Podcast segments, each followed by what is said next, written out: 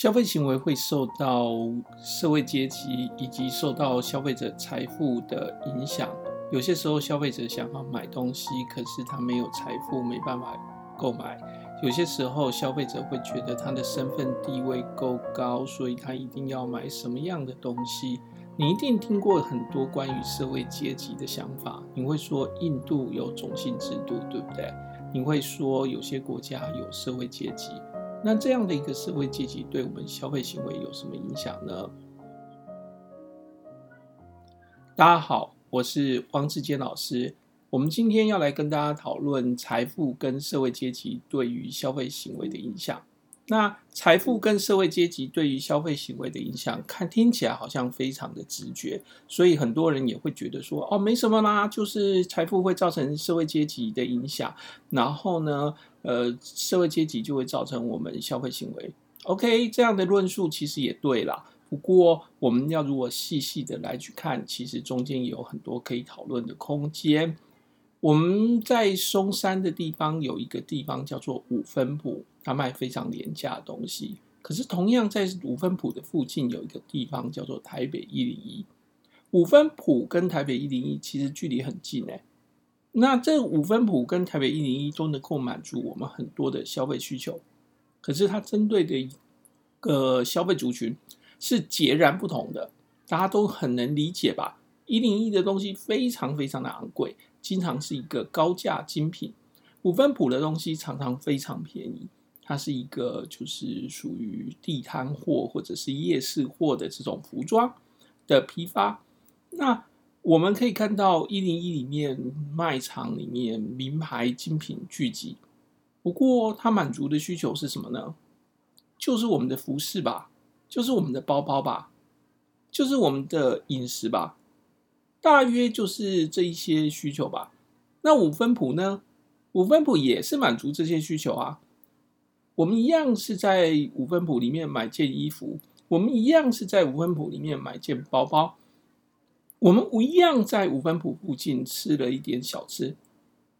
好像从生理需求的角度来说，五分埔的东西跟一零一的东西满足的是相对式的一个心理需求，可是。当我们讲这个东西的时候，所有人就会嗤之以鼻，怎么可能是相同的？这两个差异很大嘛，对不对？好，那我们就要来想这个中间的差异主要原因在什么？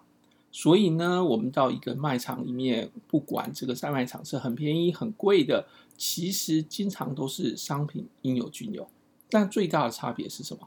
就是商品的等级、商品的品质。商品的创新性，或者是商品的一个社会价值，或者是市场地位等等等等的这些东西，我们吃一个高档的怀石料理，哇，那食物很好吃，很精致，但是你很少听人家说高档的怀石料理内容很多，对不对？但是我们吃一个卤肉饭，我们发现内容很多喽，很大一份卤肉饭哦，很大一份排骨便当啊。很大一份豪大鸡排啊，比脸还大啊，对不对？所以它不同的一个产品，到底是不是因为它的规格大小，还是是因为它的一个嗯，对于消费者的一个价值，还是一个好像就是我钱没地方花，我就要吃比较精致的东西，这是一个完全不同的一个想法。想一想，想一想这样的一个状况，如果我今天要吃一个豪大鸡排，一百块钱，多少块钱？大概就能够满足一餐了，对不对？当然你会告诉我说，啊，那个食物很不均衡，那我换成去一个自助餐嘛，对不对？一样的一百块，或者是八十块，或者一百二十块，我就能满足了。但是怀石料理呢？哇，这金额就常常是让人难以想象的高的，对不对？几千块钱一份都有可能啊。可是，如果要从热量的角度来说，怀石料理的热量不会比一个自助餐的一个呃餐点来得高吧？对不对？从饱足感来说，不一定会来得高吧？那你就说，好，老师，你们在讲这些东西，无微不为，怎么可能嘛？是我们要讨论这样的问题，就是这样的一个情况。当我们没有多少财富的时候，我们要满足的是我们生理上的需求，所以我们要把它吃饱。当我们有很多的财富的时候，我们还是要吃饱。可是因为我们有很多财富啊，那这些财富，我们既然有了财富，我们要做什么呢？我们还是吃，然后吃很大一份吗？当然不是啦，所以如果你看那个经济学课本里面讲说，当我们的这个财富增加的时候，我们购买数量会增加，这其实是有一点点小小的矛盾的，因为在很多地方我们并不会增加我们的购买的数量，我们会增加我们购买的金额，但不会增加购买数量。就算我们财富再怎么高，也是这样的一个如此。所以呢，我们的餐点，我们会吃一份午餐，我们会吃一份晚餐。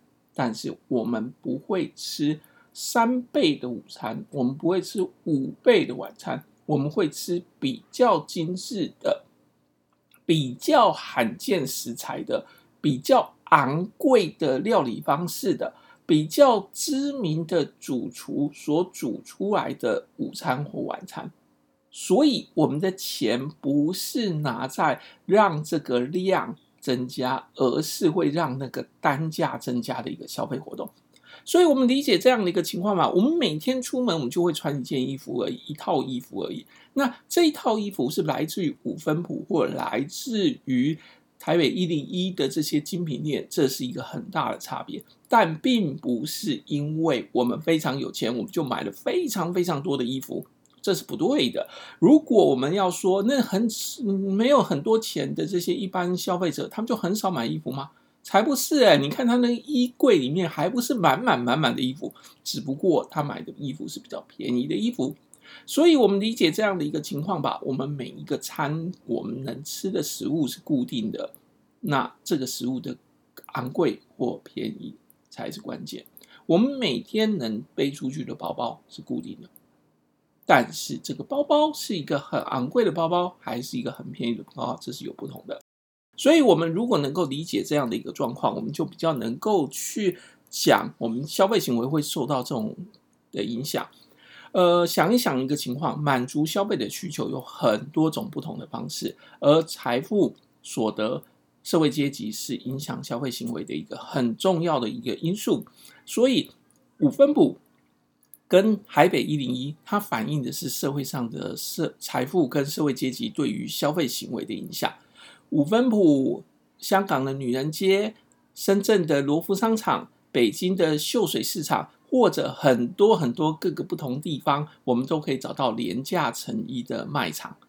在台北一零一，或者是芝加哥的第五大道，或者是。呃，纽约的曼哈顿，或者是哪里，我们都可以找到很多名牌精品聚集的地方。不同的财富跟社会阶级的消费者，他用不同的方式面对他们的日常生活。总结一个想法：消费者有购买意愿，不一定会购买。财富是一个重要的干扰因素，但消费者一定会希望满足他的需求。但满足的方式是什么呢？那不同财富的人，他满足的方式就会不一样喽。所以我们要来谈这样的一个问题。当然啦，这个问题其实也很简单。不过我们还顺便讨论一下台湾在这个财富、社会阶级、贫富悬殊以及相关的事情上面碰到的一个状况。先从财富的角度来谈起。所以我们大家一定要理解一件事情哦。我们很多时候我们都会喜欢问消费者他的购买意愿。可是最后呢，好多消费者有意愿哦，但是最后他们都没买，我们东西还是没卖出去，怎么会这样子呢？因为有意愿不一定会购买啊。如果我们东西太贵了，消费者就不会购买啊。我也想买一个最新的 iPhone 啊，对不对？你也想买新的，对不对？可是是不是每个人都去买了？这不一定啊，因为有时候它太贵了嘛，对不对？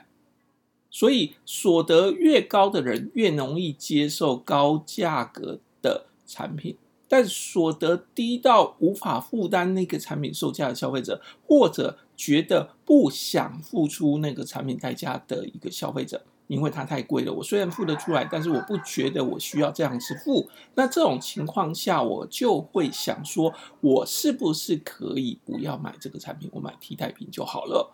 那这种情况下，你有意愿就不会购买，很理解这样情况吗？意愿哪有一定会导致购买的？这样的话，我也有意愿搭头等舱啊，我出国也希望能搭头等舱啊，谁都有意愿，但是不是每个人都搭，对不对？你合理理解这样的状况。财富包含什么？财富包含所得，包含金钱。所得跟金钱差异在哪里？其实哦，这个讲了想法是有点绕口的。应该跟你讲的是，所得是指的是每个时间、一个月或者一段时间我会进账的钱，那是一种流量。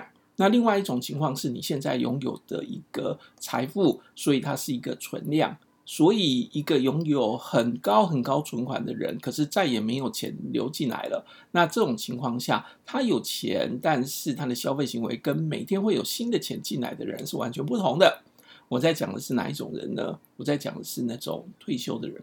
退休的人，他可能拿到了一笔很高的退休金，可是呢，他再也没有像以前一样每个月有月收入了，所以他消费行为跟其他人会不一样的哦。所以，如果我今天拿到了一大笔遗产，或者拿到了一大笔的储蓄，或者是我的家里的田产被人家开路，或者是被人家收购了，我得到了一笔很大的金钱，可是我没有新的工作，没有每个月的流量，那我就会变成我要用这一笔金钱来度过我后半辈子的余生。那这样的一个情况，他的消费行为跟其他消费行为就会不一样喽。那除了这个东西以外，还有一个东西要跟大家讨论，就是我们在讨论这个财富的时候，还要考虑的是非财富物上的财富。这什么意思呢？就是我们支付财支配财富的权利。有些时候我们没有实际用那个钱，可是呢，我们拥有支配那个财富的钱的能力。那这种情况下，他的消费行为就也跟别人不一样，就是他可以用别人的钱啦。那那个别人是谁？公家的。公家的钱，啊、哦，这你很理解吧？对不对？有些人没有办法，没有很有钱，可是他用公费啊，是吧？啊、那这个道理就很容易理解了。过去很很长一段时间，台湾的国民所得是持续增加的，而且在一个就是一九八零年代、一九九零年代，它成长幅度是非常非常恐怖的。所以，如果你有我们的教科书的话，其实你可以去看看我们的书，你会发现它在一九八零年代开始就有很巨幅的成长，而且这种成长感觉没有太大的一个就是衰退的趋势，就持续的是在成长中的。那所以我们可以知道，台湾的国民所得是一直在成长的。有人说，可是我们最近几年没什么成长啊。是成长率比较低一点啦，并不是完全没有成长。如果你去看一下那个图，你会发现还是有成长的哦。那就说，可是一般人的低薪没有解决，呃，那个东西是贫富悬殊的问题。我们等一下讨论另外一个问题，贫富悬殊。可是如果以整体来说，整个国家他所有人的平均所得是在提高的哦。哦，你就说没有没有，你骗我，绝对没有在提高。你看一下数字好不好？我们是科学的课，我们要科学的一个内容。真的，在一九八零年代开始，我们开始蓬勃发展，所以。最早在一九八零年代到一九九六之前，其实它的成长幅度是非常高的。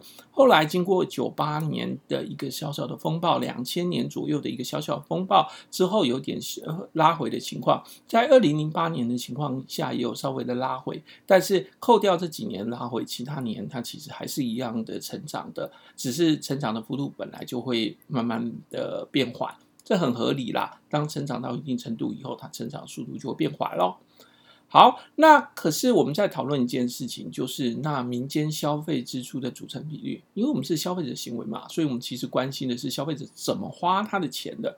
那我们大概可以知道说，国民所得会随着国民所得的增加，然后民间消费的支出就会改变了。所以，如果我们去看一九五一年，一九五一年是哪一年？是民国四十年。民国四十年的时候，消费者都花花钱在哪里？当时花在食品了。对不对？所以他的服饰百分之五点四三，他的家庭支出百分之十五点七八，他的医疗很低很低，哦，那个不可能去看医生的啦，哦，能够吃得饱就好了。他的医疗只有二点五七，他的教育娱乐是六点零七，他的交通运输是只有一点七二，其他的六点八二，那食品呢，六十一点六二 percent。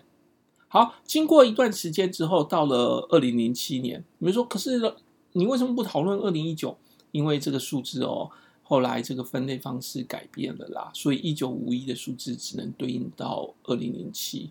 那之后的，因为用的是不同的一个归类方式，不过没关系啊，一九五一到二零零七，其实也可以看到很大的趋势哦。我们不是在讲今天的事情，我们是讲一个历史趋势嘛。那你会看到一件事情哦，食品它从六十一点六二 percent 降到二十四点零四 percent，所以你看哦，本来是六成的钱都花在食品，现在变成两成四的钱都花在食品了。为什么？因为财富变多了，我就不需要花那么多钱在食物了，很合理吧？好，那我们的娱乐、教育、娱乐从六点零七提升到十九点六七，所以教育娱乐提升很多喽。交通从一点七二提升到十一点九三，你很你合理的想啊，很合理，很合理。如果你没有钱的时候，你怎么可能出去玩呢？你怎么可能去拜访那个亲友呢？所以你不会有交通支出的。但是如果你有钱了以后，你就有可能有这些交通支出的。好，那这样的一个比率，你大概可以很理合理知道这样的一个状况咯。所以你给我们看到这个教育支出、教育娱乐支出从六点零三慢慢提升到十九点六七，好棒哦！所以我们人哦，我们都会重视我们教育跟娱乐。可是是教育还是娱乐呢？所以其实还有可以讨论的空间。那我们在这里先讲一个东法则，这个是一个经济学上的法则，叫做恩格法则。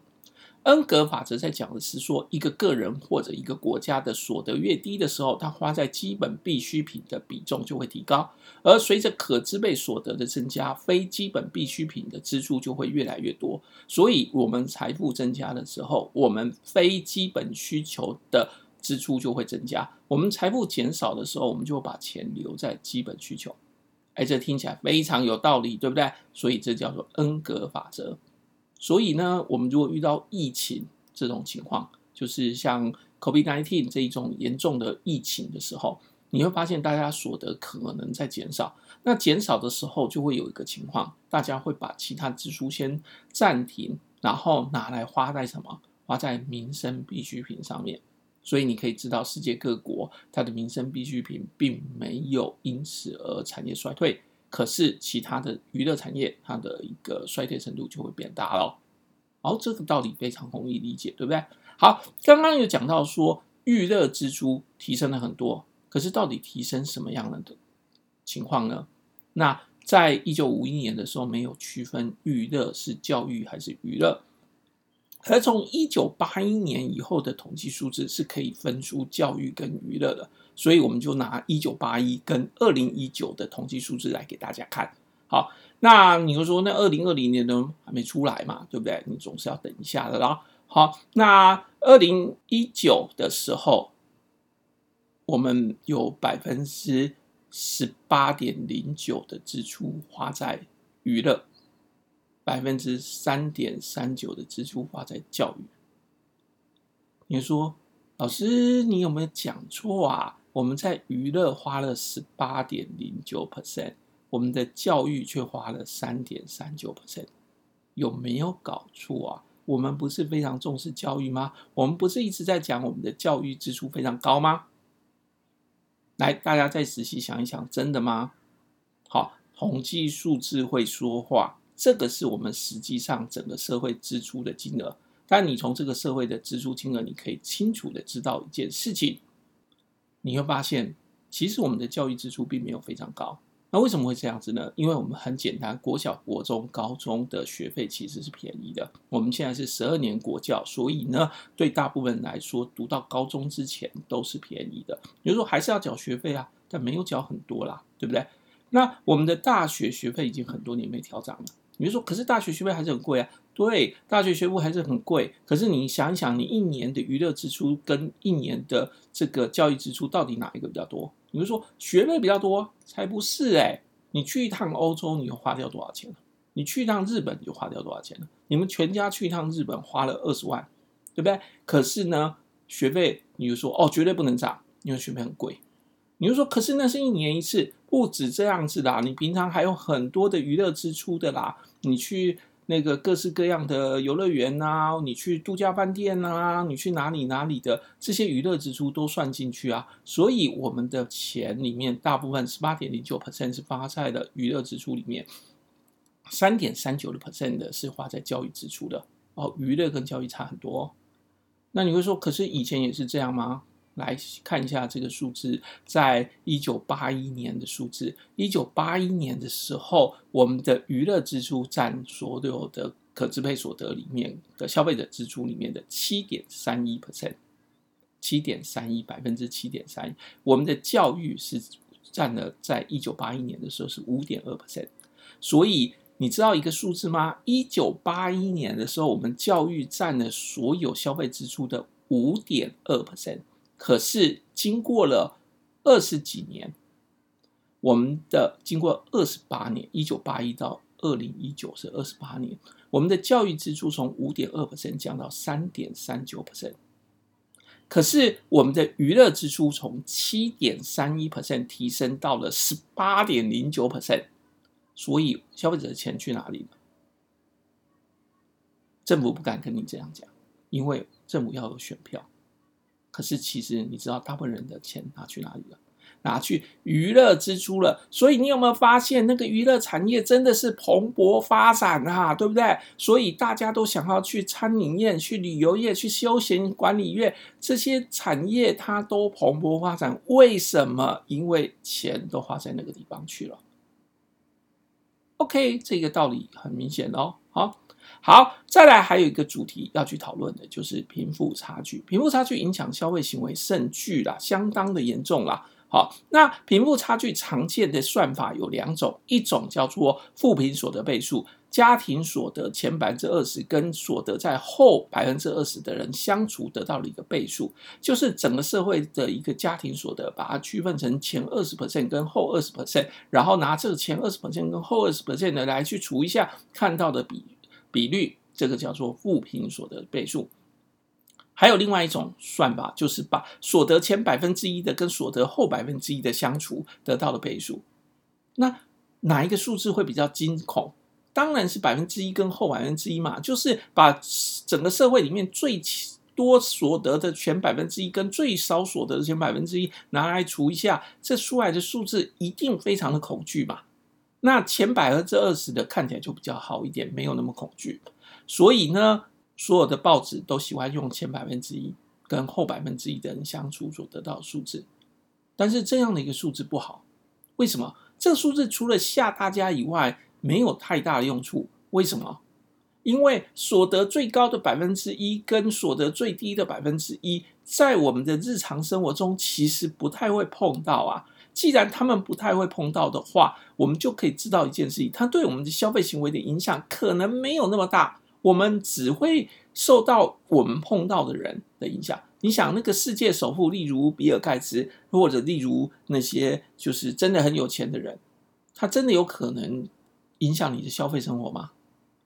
你根本看不到他，你怎么知道他的消费生活是什么？所以你不太会受他的影响的。可是整个社会里面会碰到你的那些人，就是社会的前百分之二十会碰到你的人。那如果他是很有钱很有钱的，那他的消费形态跟你差异很大，可是你们一起在一起过生活，那他的消费行为就会影响你，就会让你感觉到很不舒服。对不对？因为他吃的东西很昂贵，很昂贵。可是他又是你的同班同学，假设是这样的一个状况，那你就会发现说，哦，你好像觉得被他歧视了。为什么？因为你都吃很便宜的东西，它是非常非常昂贵的东西。所以前百分之二十跟后百分之二十之间的差距，这比较能够反映消费者在现实生活中会碰到的一个状况。那前百分之一跟后百分之一，除了让大家觉得很炫以外，它的影响比较没有那么大。所以很合理的，我们要想，真正要讨论的是前百分之二十跟后百分之二十的差距。那这个前百分之二十跟后百分之二十的差距，在现在的情况是怎么样呢？在过去的情况再怎么样呢？来，我跟你大家讲一个时间，就是在一九八一年的时候，这大概是我们台湾有史以来贫富悬殊最最最小的时候，那个真的是一个叫做均富的一个社会。这时候的。前百分之二十的人跟后百分之二十的人，他的所得倍数的相除只有四点一七倍，也就是说，最穷的那些人的平均数跟最有钱的那些人的平均数，如果用百分之二十来算的话，那这百分之二十跟后百分之二十的这些人，他们的所家庭所得收入只有四点一七倍。可是你知道到现在为止是多少吗？六点一倍。最严重的时候是什么时候呢？大概就是那个就是金融海啸的时候啦，或者一九九八两千年的期间，好，大概最高到六点三八倍，或者是在二零零八年前后再能够到六点三四倍。好，那我们不要管那个突然高出来的那个数值，我们就管现在的数值六点一的话，那你大概约就是知道说四点一七到六点一，其实真的是有恶化了一些，对不对？而且这个东西从呃两千年之后快速恶化之后，大概就没有太大的改善了。在两千年的前后，它。调到了六点三八倍，然后之后虽然有稍微的回档，但是最的最低最低也是回档达到五点九八，也就是几乎都在六以上，所以比起当初的在四，其实真的严重很多。那你会说，那一开始民国五十几年，这一九六几年的时候应该更糟啊？没有没有没有，那时候没有这么糟，现在是比较严重了。所以负评所得倍数是有在变坏的。如果我们要讲说贫富悬殊哦，其实有一个比较令人难以接受的事实，但是这个事实就是让你惊恐而已。就是我们前百分之一的富人，他其实拥有全台湾百分之十四的财产，哇，听起来很恐怖，对不对？前百分之五的富人拥有全台湾百分之三十一的财产，所以呢，台湾的百分之一三十一的财产掌握在前百分之五的人手上，听起来很恐怖，对不对？好吧，就只是让你惊恐啦。其实这没有什么，就是让你惊恐一下而已。那我们讲说，那负评所得倍数拿来讨论这件事情有什么关系呢？当然有关系啊。我们讲一个很简单的事情啦，就是奢侈品在贫富悬殊的时候比较容易卖，还是在均富的社会比较容易卖？理解一个情况，如果两个社会它一个国民所得的金额都是差不多的，那请问一下，富贫悬殊的一个社会，它比较容易卖奢侈品，还是均富的社会比较容易卖奢侈品？当然是富贫悬殊差异的，因为负评悬殊差异的，我们就可以找得到那个非常高端的消费者，他们没有什么支出可以花了，他们有的是钱，他们家什么都没有，就多的是钱。这种情况下，他当然就会去买奢侈品了。可是，如果是一个均富的，那整个社会里面大家都有钱。反过来意思就是，其实没有特别有钱的人。既然没有特别有钱的人，那他的奢侈品就不会卖得太好了。所以，你很理解这个情况吗？那我问你一个事情，请问一下，上海跟台北哪个地方奢侈品卖得比较好？当然是所得非常悬殊的上海了。那个地方奢侈品一定卖得比台北还好，非常合理的状况，就是因为那里有钱的人太多，平均来说没有比台北有钱，但是他有钱的人真的太多，而且那个金额很高，那这种情况下，他们没地方可以花钱，自然就会把它拿去买奢侈品，好吧？你理解这样财富对于消费行为的影响喽？那我们就先到这里。